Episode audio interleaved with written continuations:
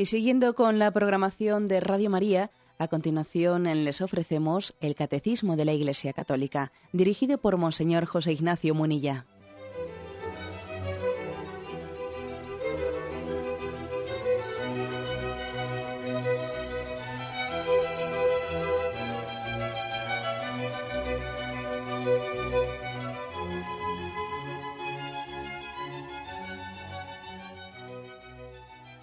Un cordial saludo a todos los oyentes de Radio María. Un día más, con la gracia del Señor, proseguimos el comentario del Catecismo de nuestra Madre, la Iglesia. Comenzamos, dentro de la explicación del Padre Nuestro en la que estamos, comenzamos con la tercera de las peticiones del Padre Nuestro. La tercera petición, después del santificado sea tu nombre, venga a nosotros tu reino, que ya concluimos. La tercera es hágase tu voluntad en la tierra como en el cielo. Decíamos que son peticiones, al mismo tiempo formulaciones de, un deseo. Petición y deseo al mismo tiempo. También decíamos que estas tres primeras peticiones son más bien de tipo teologal, que tienen como objeto a Dios mismo. Las comparábamos a los tres primeros mandamientos de la ley de Dios, el de amar a Dios sobre todas las cosas, no tomar el nombre de Dios en vano, santificar las fiestas, que son tres, los tres primeros mandamientos más teologales, a diferencia de los siguientes mandamientos, no honrar padre y madre, no matar, eh, que son más de tipo moral. Bien, pues también ocurre algo por el estilo en el Padre Nuestro, que las tres primeras peticiones están más centradas, tienen como objeto directamente más a Dios mismo. Incluso también las comparábamos a las las apropiábamos, por decirlo con algún término, a las tres virtudes eh, teologales, fe, esperanza y caridad. Santificado sea tu nombre a la fe, venga a nosotros tu reino a la esperanza y hágase tu voluntad eh, a la caridad. Bien, pues vamos a, a leer el primero de los puntos, que es el 2822. Dice así, la voluntad de nuestro Padre es que todos los hombres se salven y lleguen al conocimiento pleno de la verdad. Primera Timoteo capítulo segundo. Él usa de paciencia, no queriendo que algunos perezcan. Segunda Pedro 3, Mateo 18, 14. Su mandamiento que resume todos los demás y que nos dice toda su voluntad es que nos amemos los unos a los otros como Él nos ha amado. Y ahora vienen aquí varios textos evangélicos. Bueno, pues vamos a dividir la explicación de este punto en tres, en tres partes. La primera es esta. La voluntad de nuestro Padre es que todos los hombres se salven y lleguen al conocimiento pleno de la verdad. Bueno, es que eh, cuando pedimos hágase tu voluntad en la tierra como en el cielo, qué voluntad es esa? ¿Cuál es la voluntad de Dios? Entonces, es lógico que nos hagamos esta pregunta, ¿no? Decimos que se haga tu voluntad. Bien, la voluntad de Dios, en principio, en principio ya sabemos que después se puede llegar a, a concretar en cosas que nosotros desconocemos. ¿no? Es, verdad que la voluntad de Dios, llegada a la concreción de pequeñas cuestiones, puede ser para nosotros un misterio que tenemos que ir descubriendo poco a poco, ¿no? Pues, ¿qué, será de mí el día de mañana? Eh, eh, ¿Qué vocación habrá pensado Dios para mí? Eh, llegaré a conocer una mujer, llegaré a tener hijos, llegaré, y uno se hace preguntas y, va poco a poco, según avanza la vida, pues va descubriendo la voluntad de Dios en su vida. La vida, en el fondo, la vida es un ir descubriendo poco a poco lo que, lo que Dios pues, ha querido para nosotros.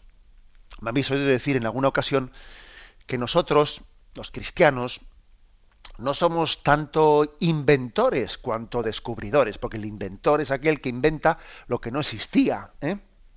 Y el descubridor, a diferencia del inventor, el descubridor no inventa lo que no existía, sino que llega a conocer lo que estaba ahí, pero faltaba por conocerlo, lo descubre, estaba ahí oculto y él llega a descubrirlo, ¿no?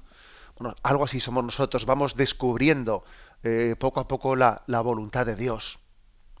que es misteriosa, pero que Dios nos va revelando poco a poco. Bien, pero en este sentido, estamos, cuando, cuando he puesto este ejemplo, mm, es la voluntad de Dios concretada ya en las cuestiones más, mm, más digamos, mm, pequeñas o traducidas a aspectos concretos de la vida, ¿no? Pero sí que, sin embargo, podemos conocer, porque se ha revelado plenamente, cuál es la voluntad de Dios, no en los detalles del cómo o de qué manera, pero sí en el qué. La voluntad de Dios no la conocemos en cuanto al cómo, de qué manera, por qué orden, con qué tiempos, pero sí conocemos la voluntad de Dios en lo que se refiere al qué, qué quiere Dios de nosotros. Eso sí lo sabemos. Nos faltará conocer por qué camino, de qué manera, pero qué quiere Dios, eso sí lo sabemos. Y se nos dice explícitamente lo siguiente, la voluntad de Dios, de nuestro Padre, es que todos los hombres se salven y lleguen al conocimiento pleno de la verdad. Bueno, esto ya es saber mucho.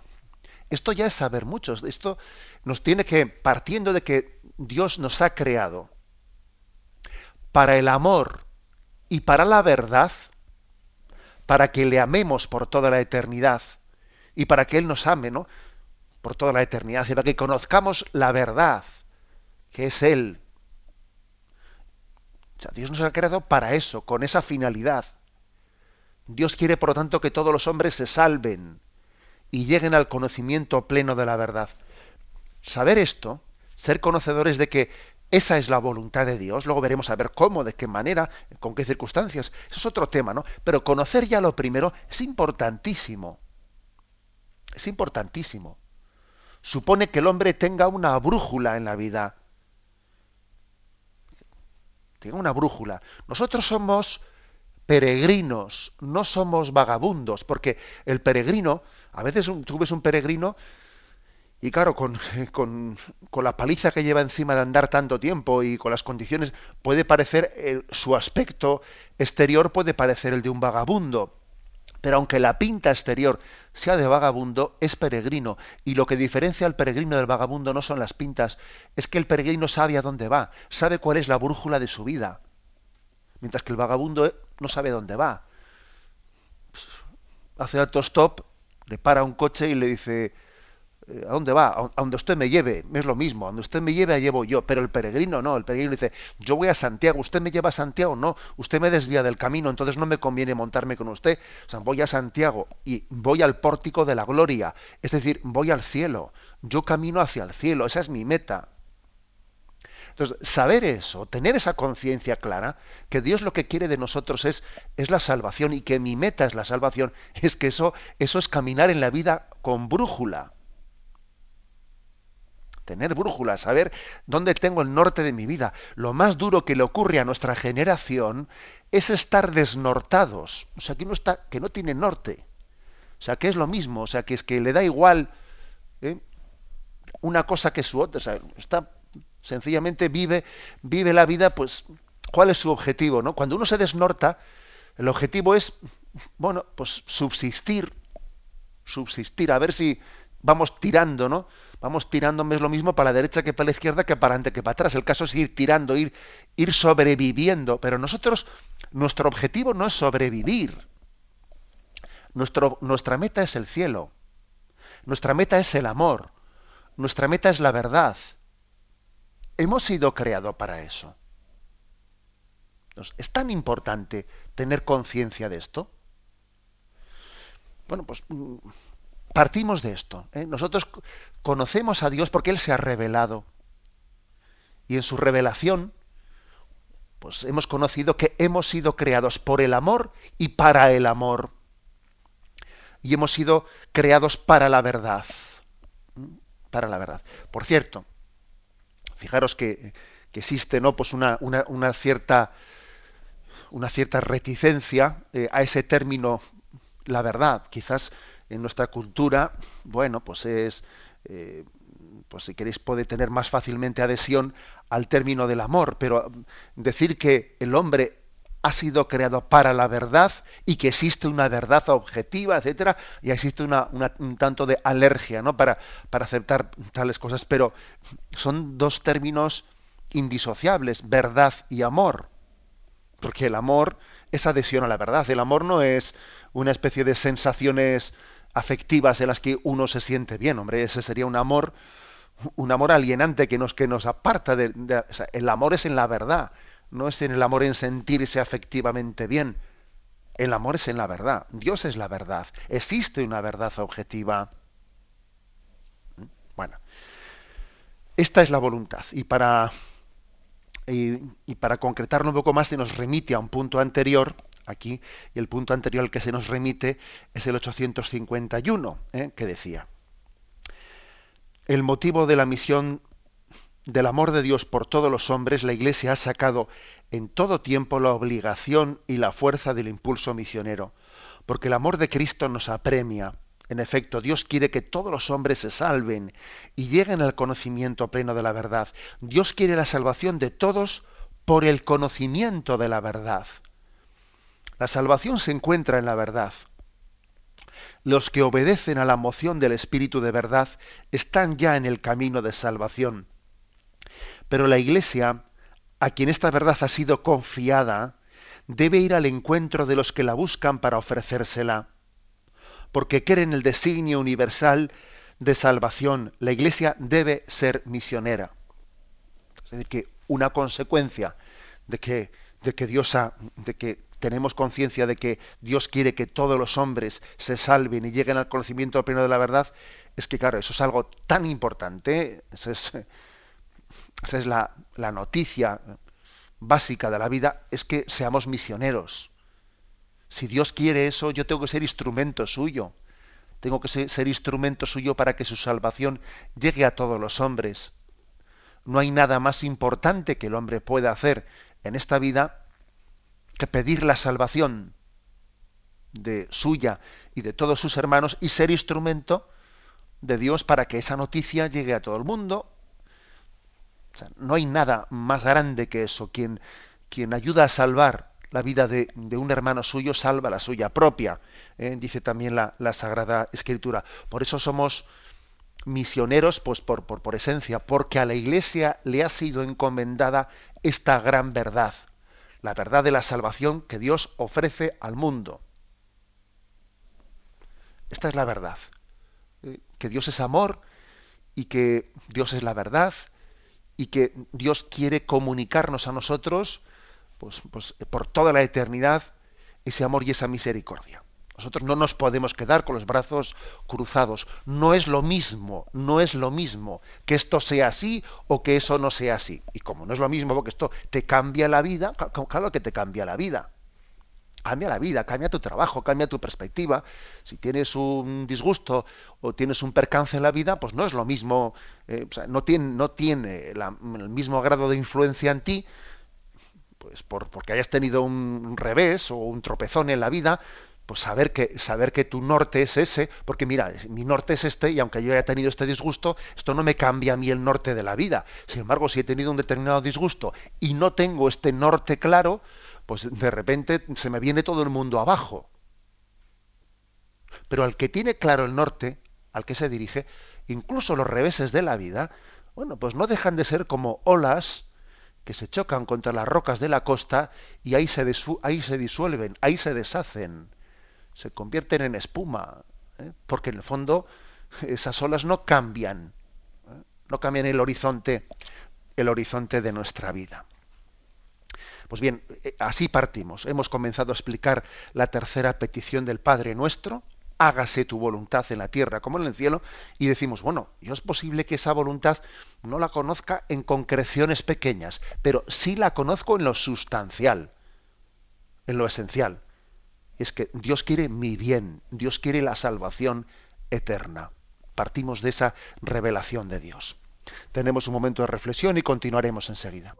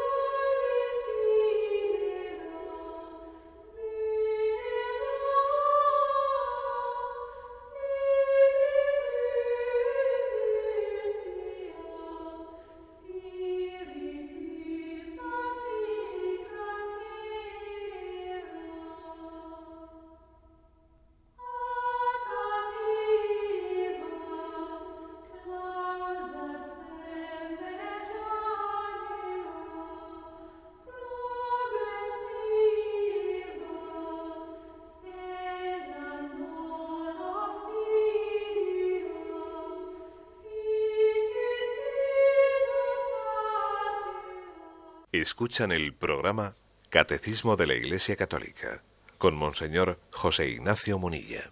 Continuamos la explicación del punto 2822, después de habernos dicho de que la voluntad de Dios es que todos los hombres se salven y lleguen al conocimiento de la verdad, continúa diciendo, Él usa de paciencia, no queriendo que algunos perezcan. Y se nos refieren dos textos. El primero es el de segunda Pedro, capítulo tercero, versículo 9, que dice, Mas una cosa no podéis ignorar, queridos, que ante el Señor un día es como mil años y mil años como un día.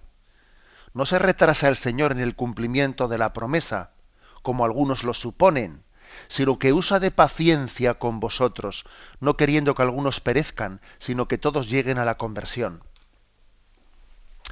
Este, texto de la segunda de Pedro es un texto que responde a esa queja, a esa queja nuestra de que nos parece que a veces Dios no nos escucha. Le pedimos a Dios justicia. ¿Y por qué retrasa ¿no? su justicia? ¿Por qué retrasa eh, la escucha de nuestra petición? Parece que Dios a veces ante, ante nuestras súplicas está sordo. Y aquí hay una clave, ¿eh? una clave de respuesta en este misterio. Digo una clave porque no, ¿eh? nosotros no podemos desvelar los misterios de Dios, pero una clave es esta: la paciencia de Dios que tiene misericordia esperando nuestra conversión. Es decir, a veces nos quejamos de que Dios no acabe con la injusticia inmediatamente y quizás algún día entendamos, menos mal que Dios no acaba con la justicia inmediatamente, sino que tiene paciencia para esperando que esperando que nos convirtamos y que pasemos a ser justos. Porque cuando cuando nosotros nos indignamos ante eh, ante esa paciencia de Dios, no nos damos cuenta de que si Dios fuese impaciente y acabase inmediatamente con la justicia y la arrancase de cuajo y de raíz, ¿dónde estaríamos nosotros? Menos mal que Dios tiene paciencia. ¿eh? Porque en esa paciencia suya pues se está reflejando pues ese famoso pasaje en el que dicen, dice Señor, esta, esta, este árbol no, esta higuera no tiene fruto, la cortamos. Y dice, no, espera, espera, déjala hasta el año que viene, a ver si el año que viene ya la, la vamos a acabar, la vamos a abonar, a ver si el año que viene da fruto, ¿no? La paciencia de Dios es fruto de su misericordia. A veces la paciencia de Dios eh, pues nos cuesta, pero menos mal que Dios tiene paciencia. Lo sorprendente es que Dios tenga más paciencia que nosotros. ¿no? Es curioso que el que es más santo tiene más paciencia y los que son menos, los que somos menos santos, tenemos más impaciencia que, tenía que ser alrededor, ¿no? vamos al revés, quiero decir. Acordaros de, ese otro pasaje del Evangelio, que un hombre tenía una gran deuda y se le perdona, se le condona esa gran deuda y luego sale él fuera y al primero que le debía una pequeña cosa le estruja el cuello diciendo págame lo que me debes, pero bueno, no te acaban de perdonar a ti una gran... O sea, ¿cómo es posible que seas tan impaciente? cuando Dios ha tenido esa paciencia, esa paciencia contigo. Dios quiere que nos salvemos y por lo tanto ese es su objetivo y dentro de nuestra vida y dentro de bueno de esos vaivenes porque es verdad que la vida tiene muchos vaivenes no cuando hacemos una lectura de lo que ha ocurrido en nuestra vida cuando hacemos una lectura histórica tenemos que hacerla bajo la perspectiva de la paciencia de Dios qué paciencia ha tenido Dios conmigo Mira que yo le podía haber hartado, ¿eh? Mira que yo le podía haber hartado a Dios, porque es que las veces que he fallado, fíjate aquel episodio de mi vida, fíjate lo que hice. Es, es, es impresionante. Yo le he escuchado, por ejemplo, ¿no? Por ejemplo, yo le he escuchado a alguna persona que ha tenido, pues, en su vida, pues, un pecado de infidelidad a su, a su esposa, a su esposa, y luego se ha convertido, se ha convertido, ha comenzado una vida nueva, su esposa le ha perdonado, que es un pecado que llegue, que llega a herir mucho la sensibilidad, ¿no? Pues de una, de una esposa, le ha perdonado, le ha acogido, ha comenzado una vida nueva. Y yo le he escuchado a más de, a más de una persona que ha tenido esta circunstancia en su vida, la gratitud, ¿no? La gratitud inmensa por la paciencia de su esposa, ¿no? O por ejemplo también he escuchado a alguna persona que ha sido alcohólica y claro, que ha tenido, o sea, que ha salido del alcoholismo, que ha entrado pues en Alcohólicos Anónimos, en alguna asociación y claro, hace una lectura de su vida y dice, pero qué paciencia ha tenido mi mujer conmigo, o en mi casa qué paciencia han tenido conmigo. Mira que no les he faltado al respeto, mira que cuando he ido bebido, he hecho, pero vamos a ver, no, pero qué paciencia, ¿no? Ha tenido mi, mi esposa conmigo. Bueno, algo así, pongo estos ejemplos que en el fondo se quedan pequeños, ¿eh? se quedan pequeños comparativamente con la misericordia y con la paciencia que Dios tiene con nosotros. Y decir, pero, pero fíjate si le podíamos haber, como se dice popularmente, hinchado las narices, ¿no? Si le podíamos haber hartado a Dios. ¿Mm? Y Dios, en esa perspectiva de decir, bueno, espero que llegue tu momento, ¿no? Espero que llegue tu momento de gracia, espero que llegue el momento en el que, en el que te dejes tocar por la gracia de Dios, como hizo con el buen ladrón, incluso a veces hasta último momento, ¿no? Tenemos que ser enamorados de la paciencia de Dios, enamorados de ella. ¿Mm? Creo que es el primer aspecto. El segundo texto que se nos ofrece es Mateo 18, 14. ¿Qué os parece si un hombre tiene, leo, a un versículo anterior, eh, para ver el contexto, ¿qué os parece si un hombre tiene 100 ovejas y se le descarría una de ellas, no dejará las 99 para ir en busca de la descarriada? y si llega a encontrarla, os digo de verdad que tiene más alegría por ella que por las 99 no descarriadas. De la misma manera, no es voluntad de vuestro Padre Celestial que se pierda ni uno solo de estos pequeños. También es impresionante esto. Eh, y, igual también para entenderle a Dios, para entenderle a Dios, como, yo siempre, como veis, he hecho mano de la imagen de, de la familia, que es lo más eh, lo más cercano para conocer el misterio de Dios, conociéndolo por la analogía o comparativamente, desde, porque la familia es un reflejo, ¿eh? es un reflejo de, del misterio de Dios en nosotros. Bueno, pues digo lo mismo, imagínate, imagínate un padre, ¿eh? un padre que tiene, como la palabra lo dijo pródigo, ¿no? Que tiene, un número grande de hijos, pero que uno se le ha perdido. Pues está totalmente volcado en ese que se le ha perdido totalmente volcado en él. Y no es que eh, no es que eso le lleve a desatender a los demás hijos, no, pero se preocupa especialmente por el que está perdido. Es su preocupación principal. Su preocupación. Se preocupa especialmente por él. Yo recuerdo que estando en la, en la parroquia como sacerdote, ¿no? Algunas veces, algunas personas vamos, algunos pues eh, personas cercanas ¿no? de la parroquia me solían decir es que parece que para que para que prestes mucho eh, mucho mucha atención a una cosa me reprochaban, ¿no? Como sacerdote, parece que tienes una persona que tenga problemas y si, si tiene problemas te vuelcas en él de una manera muy especial, ¿no? Y si no, si no haces menos caso esa especie de pequeño reproche, yo lo he escuchado muchas veces como eh, en, la, vida de sacerdote, que igual algunos te reprochan que te dediques más a los que tienen problemas serios y graves, ¿no? Y que, bueno, que tienes otras personas alrededor tuyo en la parroquia que gracias a Dios, pues les ves, claro que tienen, todo el mundo tiene problemas, pero que bueno, que tienen problemas pues de otros niveles, ¿no? Y igual sienten un poco de celillos porque ven que tú, pues hay un joven que tiene un problema de pues de adicción a la droga o tiene un problema serio de otro tipo y tú te vuelcas más en él, ¿no? Es lógico, es normal que desde un corazón em, de padre Dios nos haya enseñado que eso tiene que ser así, porque el amor misericordioso tiende a derramarse de una manera especial en quien más lo necesita, en quien más lo necesita. Y el alegrón, ¿no? La alegría tan grande que se, que se lleva que se lleva Dios cuando un pecador especial, ¿no?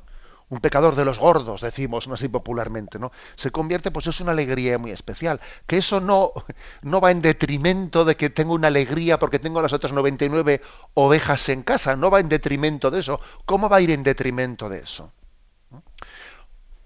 Un confesor, los confesores, eh, cuando celebramos el sacramento de la penitencia, no os podéis ni imaginar la alegría que nos llevamos cuando viene al confesionario, cuando mm, celebra el sacramento de la penitencia, un, un pecador de los gordos, entre comillas. Pues la alegría es tremenda.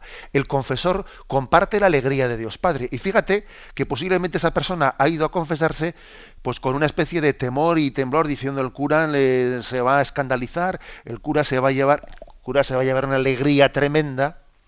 Ojalá, ojalá el sacerdote, ¿eh? en todas las confesiones que hace, pues tuviese pues mira, ¿no? Pues tuviese siempre personas que han abortado, personas que han estado eh, haciendo los pecados más graves de infidelidades, etcétera.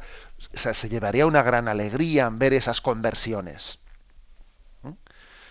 Hay una, mm, dice, de la misma manera, de la misma manera también Dios se lleva esa gran alegría por esa oveja eh, descarriada que ha vuelto a encontrarse. Dice, de la misma manera es voluntad no es voluntad de vuestro Padre que se pierda ni uno solo de, sus, de estos pequeños. Hay como un centrarse especialmente en ese que tiene esa necesidad. Eso también es, es la voluntad del Padre. Si Dios tiene alguna predilección especial, es por el que más alejado está, por el que más lo necesita. Y eso también se tiene que reflejar en nosotros. Tenemos que tener también ese estilo de Dios, de tener predilección por los que están más alejados, ¿eh? de volcarnos más en ello. Tenemos un momento de reflexión y continuamos enseguida.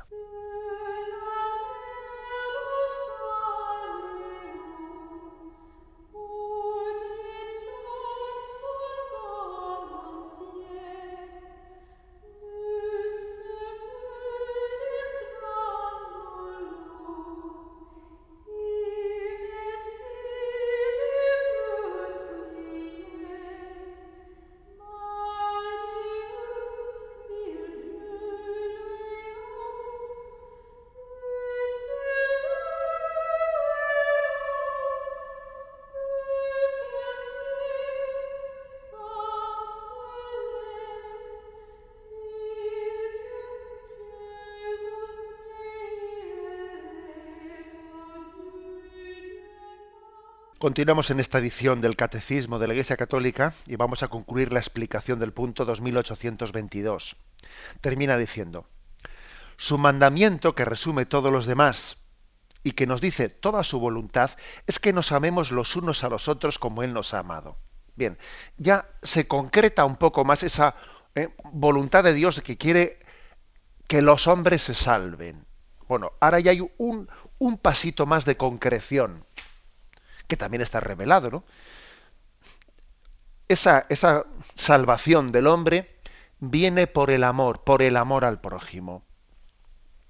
Por eso a veces nos quejamos, a veces nos quejamos de que, bueno, pues Dios es un misterio y que nos hable, que nos diga, que nos diga qué es lo que tenemos que hacer, que, lo, que, nos diga qué es lo que tenemos que hacer. Pues anda que no nos has dicho cosas. Si uno va sumando los mandamientos de, los mandamientos de Dios, los mandamientos de la Iglesia, anda que no, anda que no te nos has dicho cosas. ¿eh? Entonces, este mandamiento en el que nos dice amaos unos a otros como yo os he amado, es un mandamiento que nos puede perfectamente ayudar a configurar nuestra vida en muchísimas concreciones, ¿no?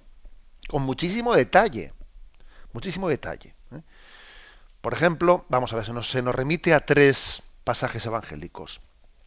Juan 13, 34. El contexto, el contexto es la última cena.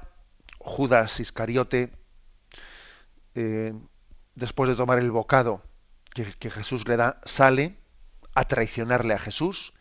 Jesús se queda con sus apóstoles, ya ha marchado el traidor. Me imagino que eso para Jesús tuvo que ser tuvo que ser un momento de descanso el que se levantase Judas y saliese. Jesús se pudo sentir más a gusto con los suyos y dice, cuando salió, dice Jesús, ahora ha sido glorificado el Hijo del Hombre y Dios ha sido glorificado en él. Si Dios ha sido glorificado en él, Dios también le glorificará en sí mismo y le glorificará pronto. Hijos míos, ya poco tiempo me queda de estar con vosotros. Vosotros me buscaréis Y lo mismo que les dije a los judíos, que a donde yo voy vosotros no podéis venir, os lo digo también a vosotros. Os doy un mandamiento nuevo, que os améis los unos a los otros. Como yo os he amado, así también que os améis los unos a los otros. En esto conocerán que sois mis discípulos, si os tenéis amor los unos por los otros. Hay un momento solemne, solemne que es el momento en el que después de la traición de Judas Jesús se queda con ellos y dice, bueno, yo me voy, a donde yo voy ahora no podéis venir conmigo, os doy un man es el contexto es de máxima solemnidad. ¿eh? El contexto es que Jesús está dejando su testamento, anuncia que va a marchar y es impresionante que dé el mandamiento del amor justamente cuando acababa de ser traicionado por Judas. Es impresionante, ¿no? Para Dios, el que alguien se pierda, el que alguien se pierda, ¿eh? tiene que ser desgarrador. ¿eh? Hasta el punto de que, claro, nosotros, la, Iglesia nunca ha dicho que Judas esté condenado, ¿eh? Eso no, lo ha dicho nunca la Iglesia. Pero es verdad que, bueno, es que, la situación en la que murió Judas es verdaderamente preocupante, ¿no?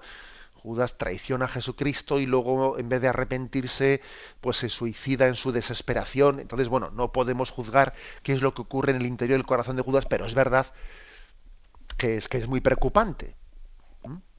Entonces, podemos llegar a hacer la siguiente apreciación. El corazón de Cristo está desgarrado está desgarrado viendo que uno de los suyos que él ha amado, que él a quien con quien él se ha volcado, porque la voluntad de Cristo es que Judas se salve, que la salvación llegue a él.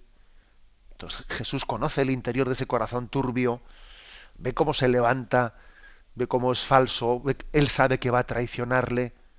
Tiene que tener un corazón desgarrado, porque además en este momento Jesús dice, este es mi mandamiento, que os améis unos a otros, también a Judas vamos a amarle a Judas. Yo no puedo dejar de quererle a Judas. Yo no me arrepiento de haberle elegido como uno de los doce.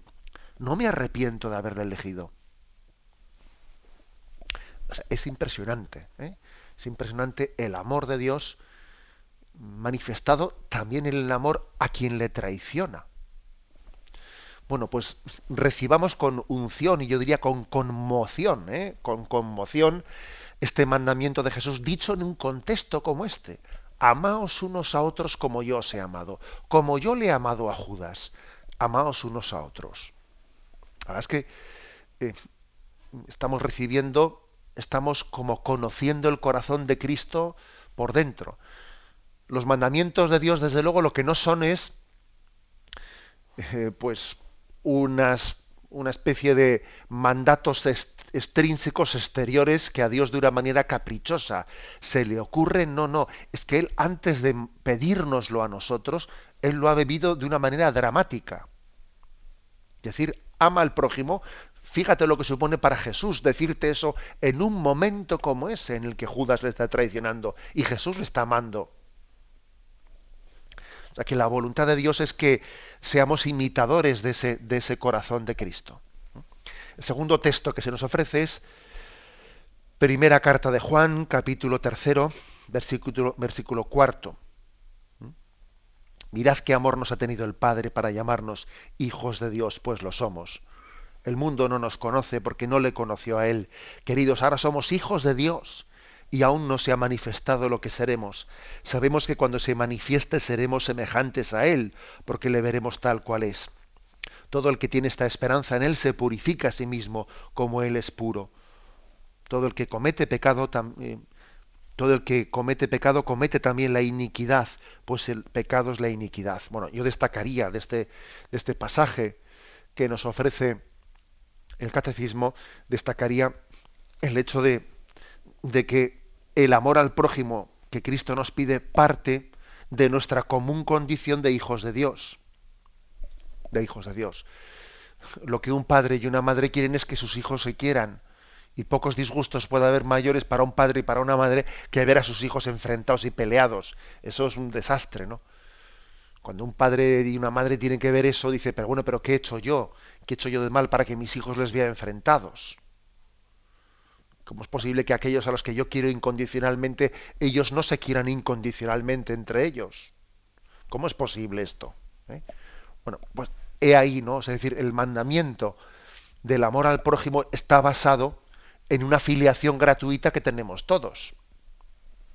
Y por último, el tercer texto que nos da el catecismo para, eh, para fundamentar ese mandamiento del amor al prójimo es el de la parábola del buen samaritano en Lucas 10, versículo 25 y siguientes.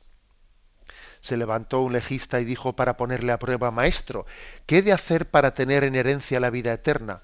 Él le dijo, ¿qué está escrito en la ley? ¿Cómo lees?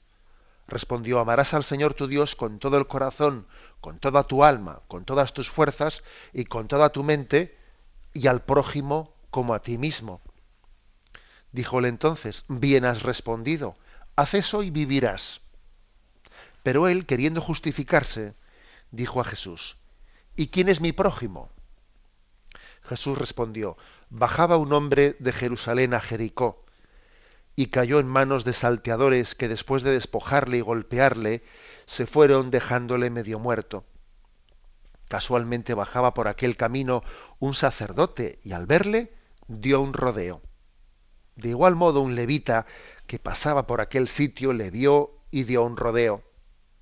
Pero un samaritano que iba de camino llegó junto a él y al verle tuvo compasión y acercándose vendó sus heridas, echando en ellas aceite y vino, y montándole sobre su propia cabalgadura, le llevó a una posada y cuidó de él.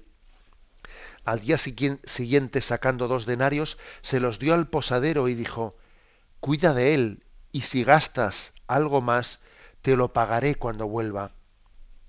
¿Quién de estos tres te parece que fue prójimo del que cayó en manos de los salteadores? Él le dijo, el que practicó la misericordia con él.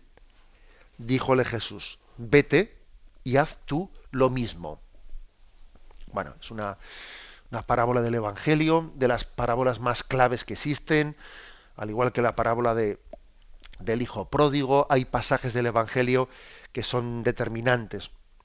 Y esta es la parábola, yo le llamaría del amor práctico, del amor práctico.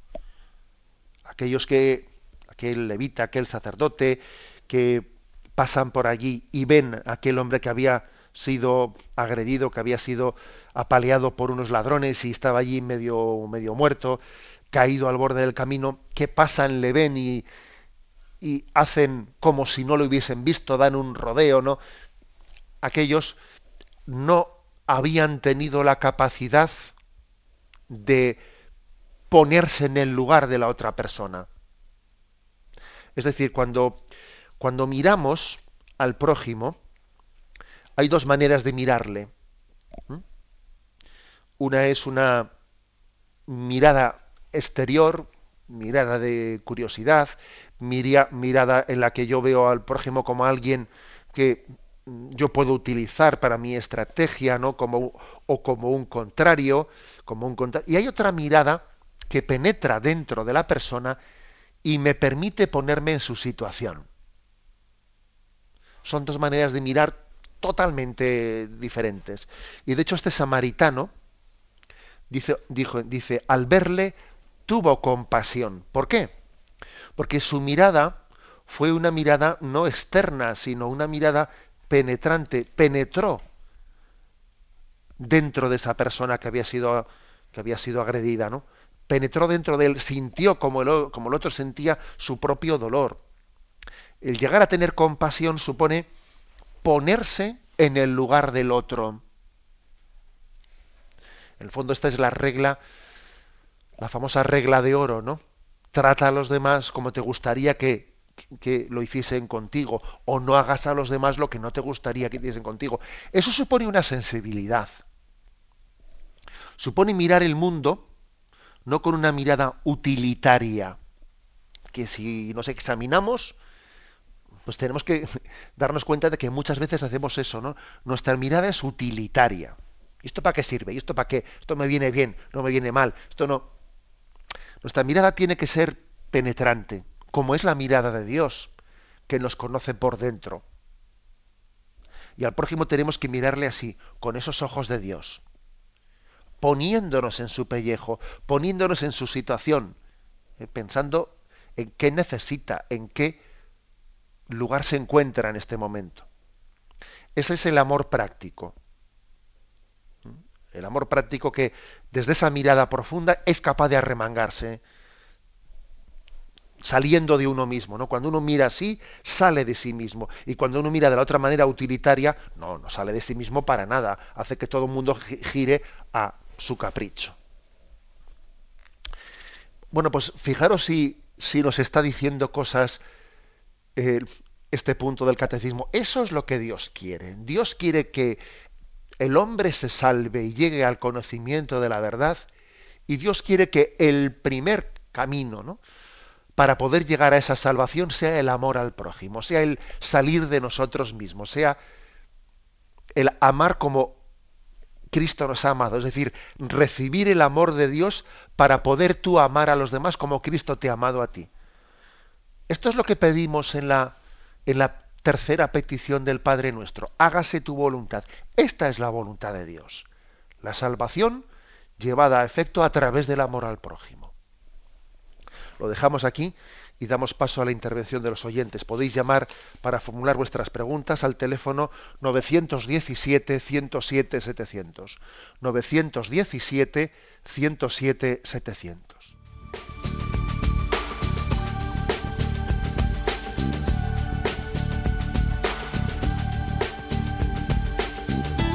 Radio María le ofrece la oportunidad de recibir en su casa sus programas favoritos.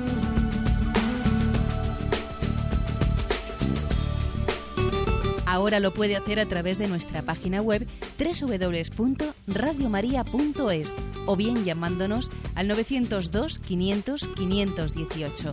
902 500 518. Pídanos el programa que más le interesa en cualquiera de sus emisiones, especificando el día y la hora que lo ha escuchado. Solo nos tiene que decir si lo quiere en CD de audio o CD o DVD en MP3. Haga su solicitud en el 902 500 518 y en www.radiomaria.es. Radio María, más cerca de usted.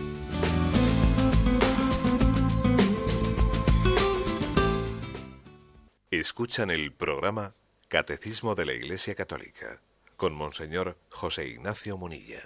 Sí, buenos días, ¿con quién le hablamos?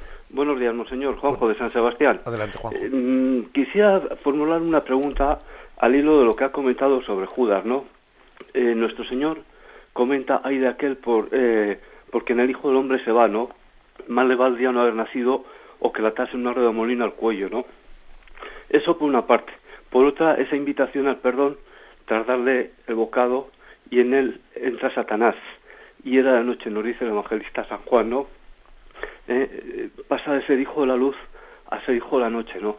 Pero luego la afirmación del capítulo 17, creo que es el versículo segundo del Evangelio de San Juan, de todos los que me diste, Padre, no se perdió más que el Hijo de la perdición, para que se cumpliera la Escritura. ¿Me podría explicar esa duda que a mí me surge con respecto a esa situación de Judas? Mm. Muchas gracias, Monseñor. Que Dios le bendiga. Sí. Pues hombre, pues la verdad es que no, que no podría explicarla porque, pues porque claro que son textos eh, muy, pues, pues, pues muy incisivos, pero sin embargo la Iglesia nunca ha utilizado su autoridad interpretativa de la sagrada sobre la Sagrada Escritura para afirmar eh, la condenación de Judas. Todos esos textos que, eh, que el oyente ha, ha reflejado son, desde luego, textos muy preocupantes, ¿no? Pero, bueno, la Iglesia tiene, eh, tiene una encomienda de, de, interpretar en su magisterio eh, la palabra de Dios y nunca ha hecho una afirmación, eh, así como si la Iglesia ha hecho afirmación de decir tal persona está es canonizada, es beatificada, está en el cielo, la Iglesia no le ha parecido prudente ejercer su autoridad magisterial para afirmar lo contrario y tal persona está en el infierno. ¿Mm? Entonces, por lo tanto, si la Iglesia no ha hecho, nosotros no, no, lo hagamos. ¿no? ¿Por qué no lo ha hecho la Iglesia? Bueno, porque no, no es esa su misión. La misión de la Iglesia es intentar, eh, que, o sea, intentar dar, darme el mensaje de la salvación y lo demás lo pone en las manos de Dios y por lo tanto tenemos que quizás renunciar, ¿no? A saber lo que no es nuestra, pues lo que no está en manos de Dios que sepamos. Ahora, verdaderamente esos versículos de la palabra de Dios eh, que el hombre, o sea, que, el oyente ha dicho, ciertamente ahí están también, ¿no? Para nuestra consideración personal, porque son parte de ese misterio, como también existen eh, otros pasajes que dicen, ancha es la puerta que lleva a, la condenación y cuántos pasan por ella, y angosta y estrecha es la puerta que lleva a la salvación. Pero tampoco de ahí no se puede decir, ah, pues entonces son más los que se condenan que los que se salvan. No, no, eso jamás la Iglesia ha sacado esa, enseñanza eh, magisterial dicha así explícitamente, lo cual quiere decir que tenemos que leer pues con humildad, ¿no? Con humildad esos textos que también nos llevan a un misterio que se nos escapa. Damos paso al siguiente oyente. Buenos días. Hola, buenos días, monseñor. Soy Luis de Pontevedra. Adelante, Luis. Una pregunta. Mm, del mismo modo que el, Evangelio de San Juan está considerado más o menos con una palabra que lo definiría, como sería el que es el Evangelio que le llaman teológico, los otros tres Evangelios sinópticos, ¿qué palabra podría definir a cada uno de ellos? Monseñor, gracias.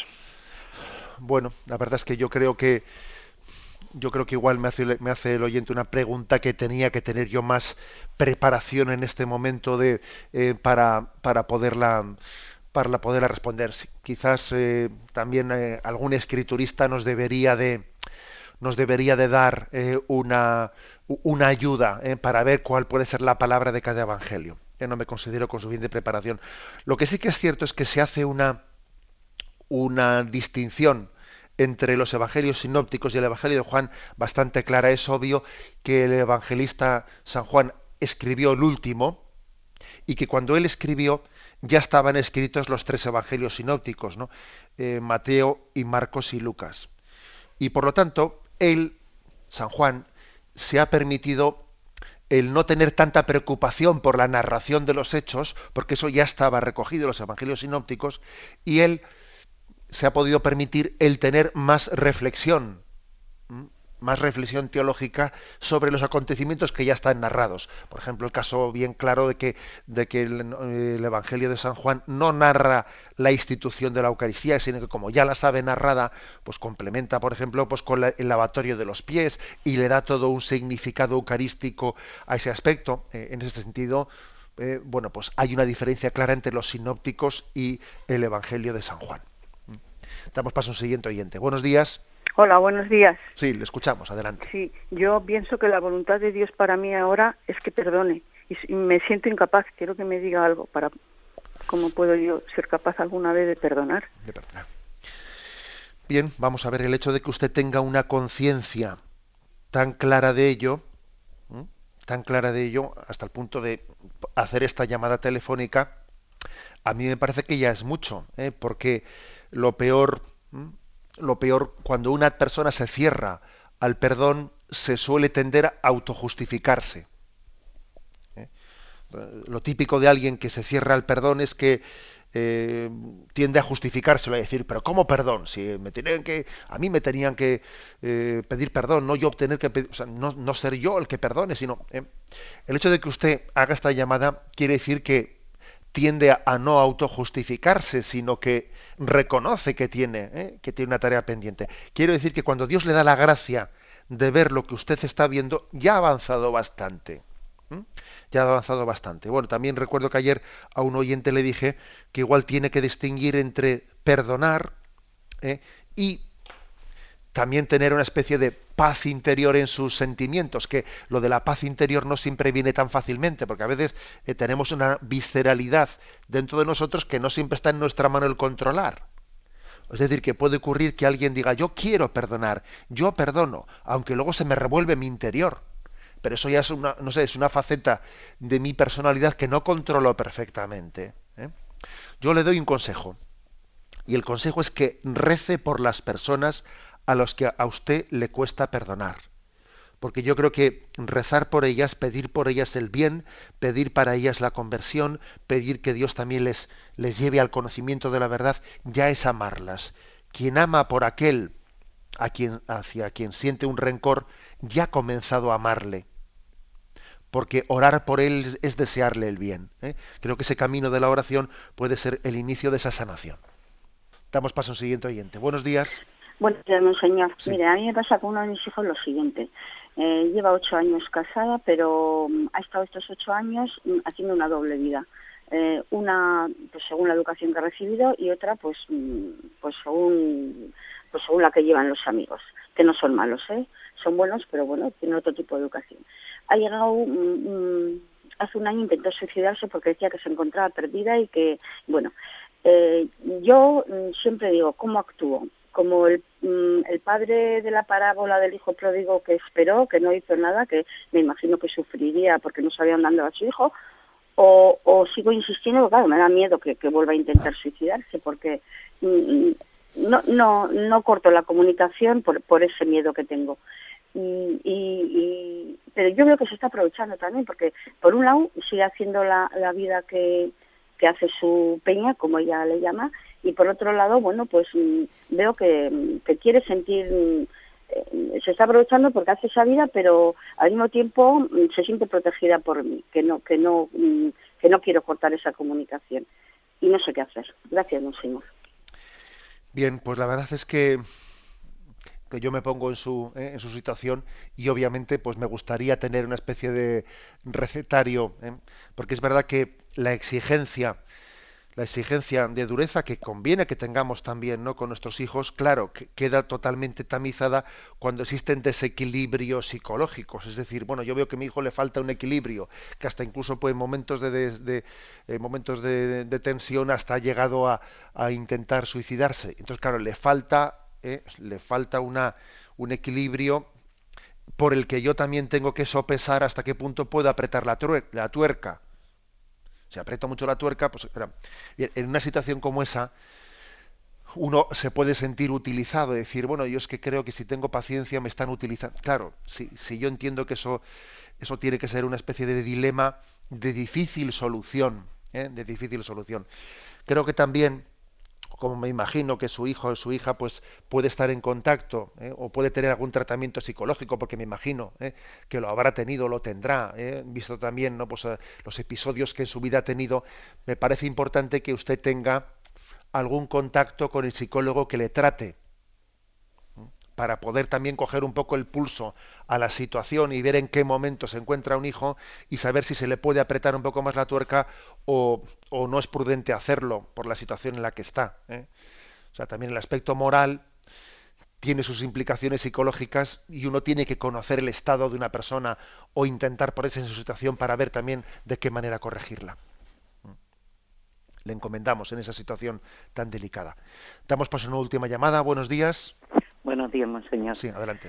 Mire, quiero ser muy breve. Yo mm, pertenezco a los carismáticos y llevo muchísimos años y al principio de empezar en los carismáticos, eh, para ser breve, yo ayudaba a mucha gente, metía gente en mi casa, darle de comer, buscaba trabajo, que hoy desgraciadamente pues, está muy difícil, le encontramos un alquiler, todas para que ellos pudieran vivir.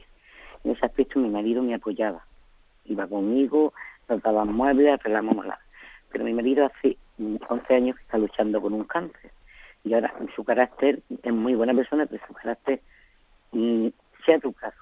Y no solo, no solo que ya no me ayuda eso, sino que me lo está prohibiendo a mí. Y yo por circunstancias no es que sea rica, pero tengo medios para, no económicos, muebles, cosas que yo puedo ayudar, coger una casita pequeña de alquiler, buscarle un poco de trabajo en una casa o algo. Entonces me encuentro que no sé qué hacer. Si estás discutiendo diariamente con mi marido, o dejarlo a lo que Dios quiere. Esa era mi pregunta. ¿Qué me aconseja usted, monseñor? Bueno, pues la verdad es que yo creo que que también eh, que también tiene usted una situación parecida a la anterior. ¿eh? También, pues en un tratamiento de cáncer, etcétera, pues es posible que también eh, fruto de las quimioterapias, etcétera, etcétera, pues también los nervios de su marido estén bastante deteriorados. Entonces yo creo que cuando una persona tiene los nervios bastante deteriorados, igual no hay que acometerla frontalmente, sino que uno tiene que saber cogerle la vuelta a la situación, ¿eh? no enquistarse, no enquistarse en choques frontales.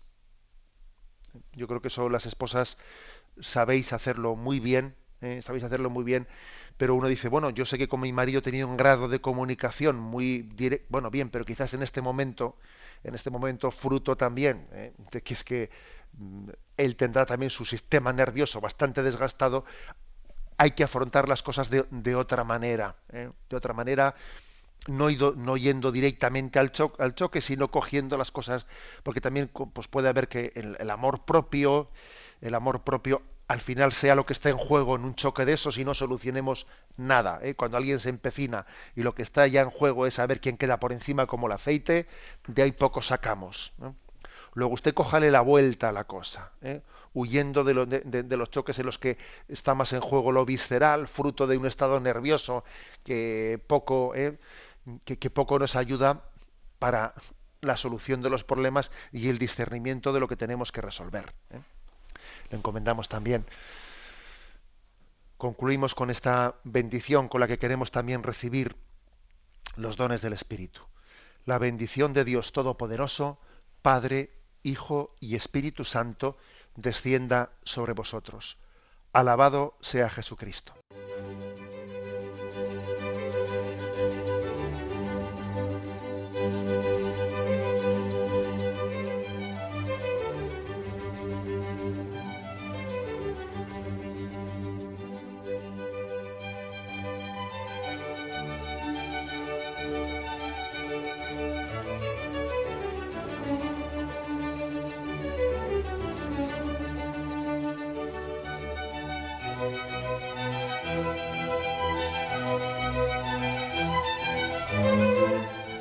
Han podido escuchar en Radio María el Catecismo de la Iglesia Católica, dirigido por Monseñor José Ignacio Munilla.